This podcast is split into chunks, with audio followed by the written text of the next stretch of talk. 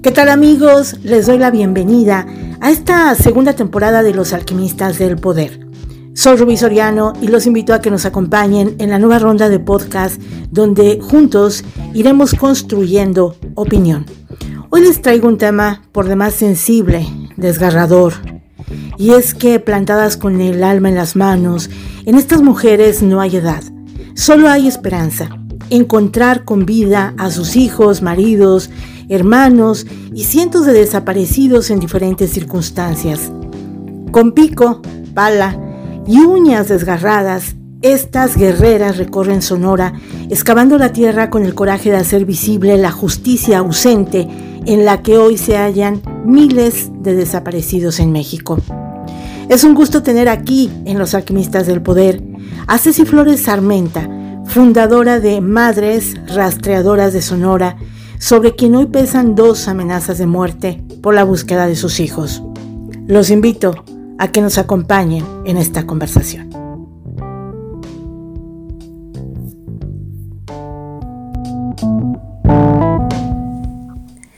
Ceci, bienvenida a los Alquimistas del Poder. Es un honor abrir nuestra segunda temporada de podcast con el testimonio de una guerrera como tú.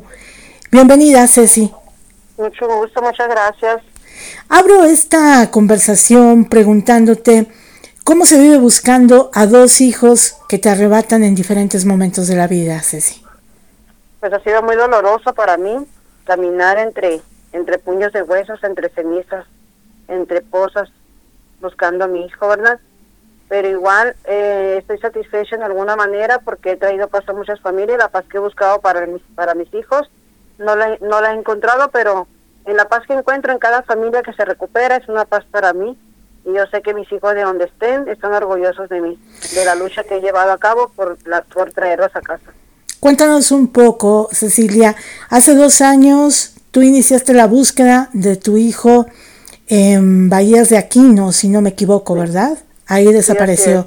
ok, y a partir de 2019 empiezas con esta búsqueda por, por Sonora y se te van uniendo mujeres, madres, hermanas, parientes, que como tú estaban enfrentando una tragedia similar. Así es, cada día son más, porque todavía se siguen sumando a pesar de las amenazas que hemos tenido, la gente no ha dejado de luchar. Cada día son más las mujeres que se están uniendo para buscar a su desaparecido. Al ver que yo no me he derrumbado a pesar de las amenazas que tengo, no me he derrumbado, no me he dejado caer, pues ellas han agarrado esa fuerza que yo les estoy demostrando que tengo para decir, pues si tú puedes y quieres seguir, yo voy a seguir contigo. Y aquí estamos. Si no eres tú sola, somos muchas las que estamos contigo. Para mí eso es muy satisfactorio, el ver todo lo que he logrado hacer a raíz de más de dos años que tengo la lucha por Marco Antonio en Sonora. Pues estoy orgullosa de, tantas madres que me acompañan. En este caminar de dos años, armando este colectivo, uniendo a más mujeres en esta búsqueda, no, ya no solamente por Sonora, porque tengo entendido que ya madres buscadoras de Sonora eh, se han extendido para ayudar a más mujeres en Baja California, en Sinaloa, entonces está creciendo este movimiento, ¿verdad? Es bastante grande el movimiento de Madres Buscadoras de Sonora, tengo casi, casi, casi 400 mil seguidores en mi página. Okay. estamos en todos los municipios que nos inviten, como ya, ya estuvimos en Michoacán, estuvimos en Morelia, Michoacán, con un colectivo, estuvimos eh, trabajando una semana con ellas, muy bien, gracias a Dios, con resultados positivos, trayéndole paz a más familias. Trabajo en Baja California con mi colectivo hermano Eddie Carrillo y en Sinaloa con Rastreadoras por la Paz, con Claudia Rosas, mi líder, y nos coordinamos muy bien con todos los colectivos de Sinaloa. Yo tengo muy buena coordinación, gracias a Dios. El único problema es en Sonora, tanto como colectivos como con las comisiones que mandaron para buscar, no son empatibles con nosotros porque nacieron de aquí, de Madres Buscadoras de Sonora. Son colectivos que a raíz de que llegó una comisión anunciando millones se apartaron y pues claro que no, no empatizan con lo de nosotras, ¿verdad? Al leer muchos de tus testimonios, escuchar lo que, lo que has contado en diferentes ocasiones, Cecilia, tú hablas de esta carencia de justicia en México, de que al ver que no te iban a ayudar, tú decidiste agarrar una pala y emprender la búsqueda por tu lado. Así es, Eso, eh, nosotros las buscadoras estamos a raíz de la ineptitud de las autoridades, aunque las autoridades se molestan porque nosotras decimos algo de ellos, no hablamos mentiras, decimos la verdad. Si ellos hubieran hecho su trabajo, no tuviéramos nosotros que estar sufriendo eso que estamos sufriendo, que estar pasando lo que estamos pasando, ni andar viviendo en montes día a día en busca de nuestro desaparecido, ni que nuestra compañera Aranza Ramos haya pagado con su muerte una deuda que no debía. Así es, lamentablemente, pues hace unas semanas, el pasado 12 de julio, eh, murió Aranza, muy joven, eh, una esposa en búsqueda de su marido y fue ejecutada a las puertas de su domicilio allá en Sonora. Si ustedes no hubieran visibilizado lo que están haciendo muchas mujeres y particularmente eh, Cecilia, tú al haber encabezado la formación de este colectivo, no tuviéramos idea en México de lo que muchas madres, esposas, hermanas están haciendo para buscar a sus familiares. Y creo que recientemente hemos conocido historias como la de Aranza Ramos, como bien lo comentas, pero también como la de Miriam Rodríguez y por supuesto la de Marisela Escobedo, mujeres que han muerto en la búsqueda, en la lucha, en la lucha eh, ejecutadas por el crimen organizado. ¿Cuál es la situación que se está viviendo en Sonora con esta desaparición de personas? Pues es la situación similar, pero la realidad de las cosas no sabemos de quién nos tenemos que cuidar, ¿eh? porque la envidia la, es la, la, envidia es la enfermedad más mala que hay en el hombre. Entonces, por cosas, por cuestiones de envidia, yo pienso que las amenazas que yo estoy recibiendo no son parte del crimen organizado, ojalá que me esté equivocando, ¿verdad? Pero pues el crimen organizado hasta que yo sé no amenaza. Ellos si te van a matar, te van a matar, así como decía eh, una, una, un video de, un, de una persona ahí ayer que decía que la mafia no amenaza, que la mafia si te va a matar, te va a matar, y yo pienso igual, yo pienso la verdad igual, pero como no, estamos, no sabemos de dónde vienen las amenazas, pues tenemos que cuidarnos y tenemos que protegernos por nuestra integridad y de nuestra familia también. Y porque no podemos darnos el lujo de decir, ay, pues que me maten, ni modo. Pues no, porque si me matan, ¿quién busca a mis hijos? ¿Y quién protege a mi familia? Yo soy abuela, eh, mis hijas están divorciadas y yo, eh, yo protejo a mis hijas y a mis nietos, entonces yo tengo miedo por ellos más que por mí a lo mejor, pero tengo que seguir de pie y firme y cuidarme para seguir adelante y también estar diciendo todos los días y con todos los medios que sean posibles, pidiendo el apoyo para que la Fiscalía escuche nuestras peticiones y empiece a hacer sus averiguaciones quién nos está amenazando. Esta búsqueda, eh, esta búsqueda también incomoda a, a, los gobiernos, incomoda a las autoridades, incomoda a los ministerios públicos. Eh, yo quisiera que me contaras un poco de las trabas con las que te has encontrado justamente para la búsqueda de, tu hijo y que de alguna manera te orilló a decir, pues voy a tomar el asunto por mis manos y voy a buscarlo yo. Bueno, lo, lo primordial por lo que estamos aquí es por la ineptitud de las autoridades, por su poca empatía para buscar a nuestros desaparecidos. Porque sabemos que ellos no los necesitan, a ellos para ellos es una, un número más es una carpeta de investigación guardada más.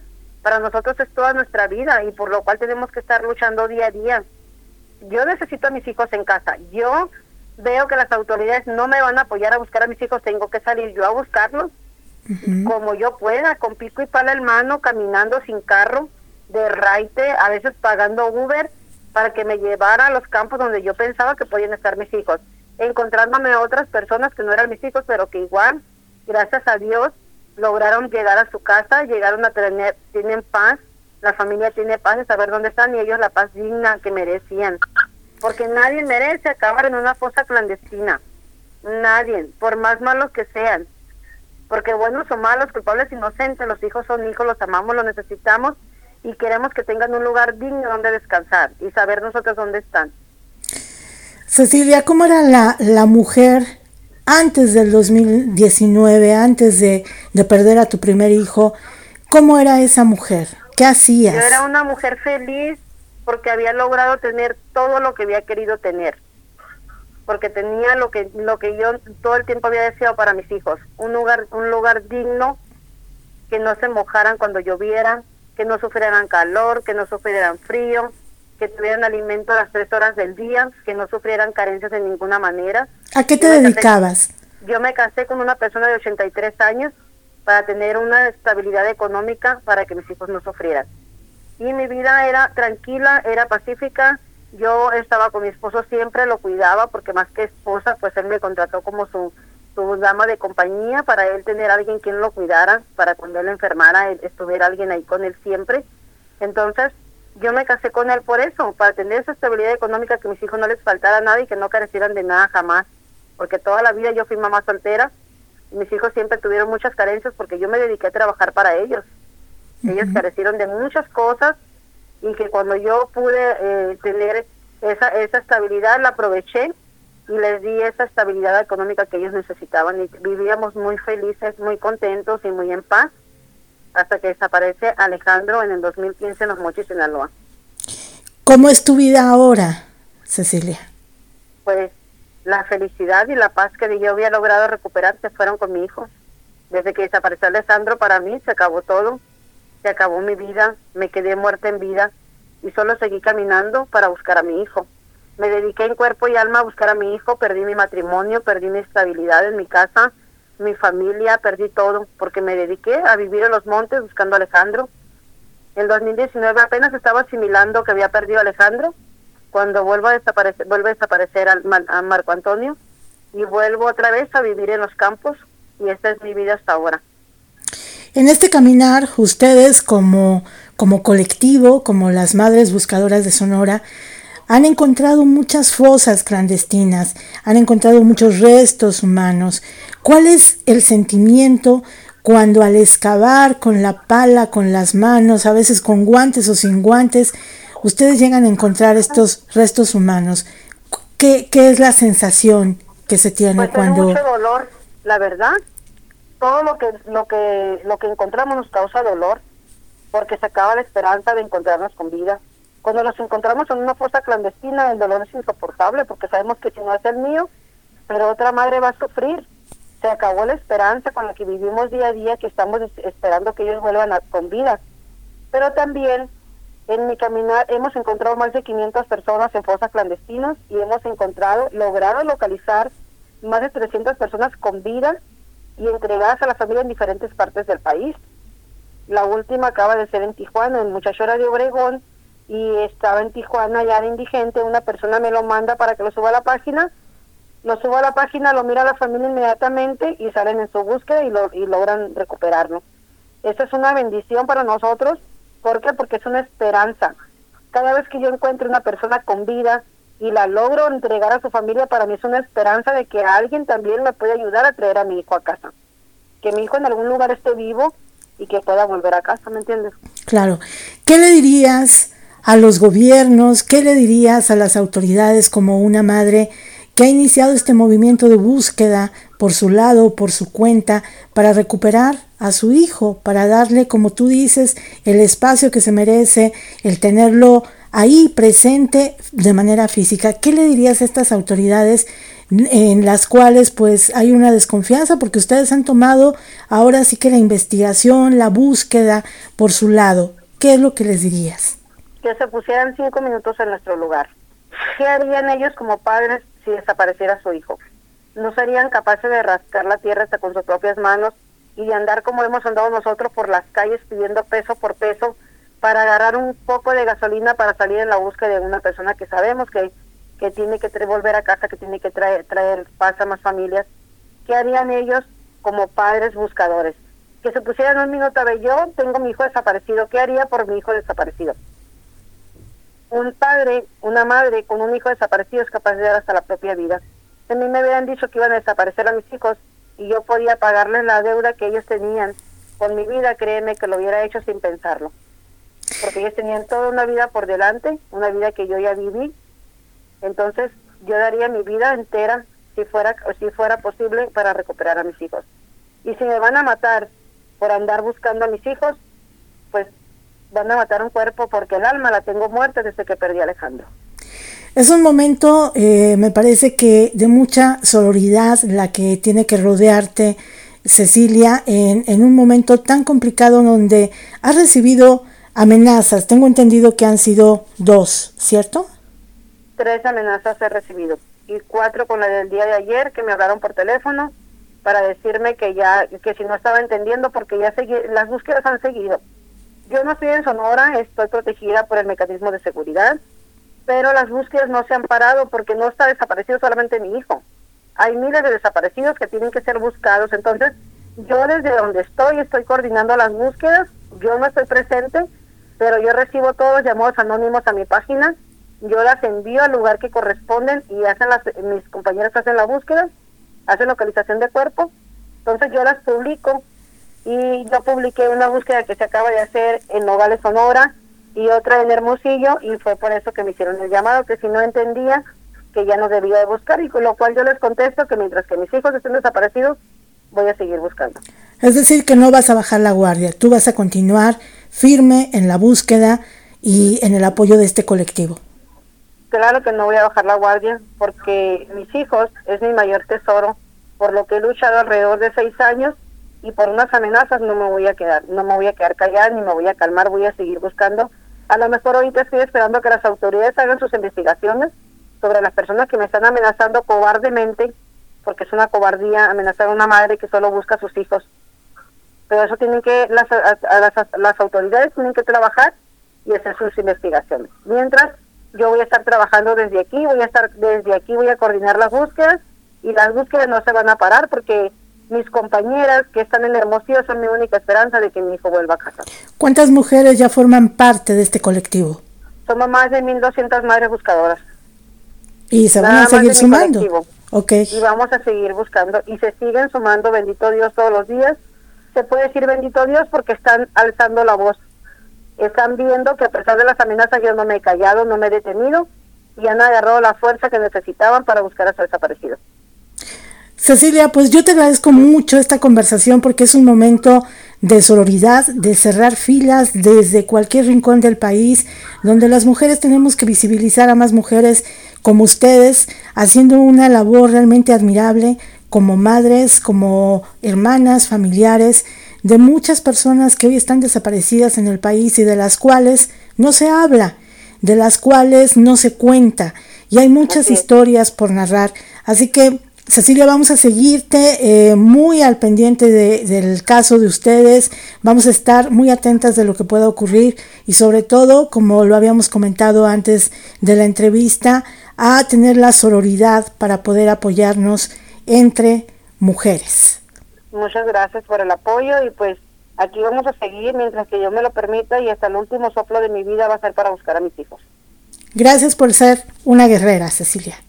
Muchas gracias. Dios le bendiga por el espacio que nos da para que nuestra voz sea escuchada, porque solamente así las autoridades se pueden dar cuenta de lo que en realidad estamos viviendo, que nos han preocupado por hacer un llamado y preguntar en qué te puedo apoyar, en qué te puedo ayudar y cómo te puedo ayudar para que investigues en realidad quién te está amenazando. Vamos a seguir en contacto. Gracias, Ceci. Ok, gracias.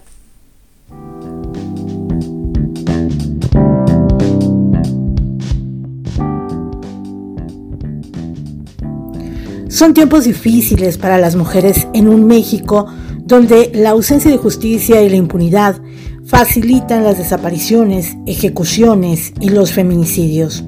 Son tiempos donde llamamos a esta sororidad desde cualquier espacio y medio para arroparnos entre mujeres. Cierro la conversación recordando y resaltando la fuerza de Ceci Flores como madre buscadora y citando a otras tres mujeres que murieron en la búsqueda de sus seres queridos, pero hoy han dejado una gran huella. Aranza Ramos, Miriam Rodríguez Martínez y por supuesto Marisela Escobedo así como las decenas de madres que hoy están en el anonimato buscando a sus hijos y que no piensan desistir. Que entre todas fortalezcamos las redes de sororidad para visibilizar la lucha de cada una de ustedes. Soy Ruby Soriano y los espero en la próxima entrega aquí en Los Alquimistas del Poder.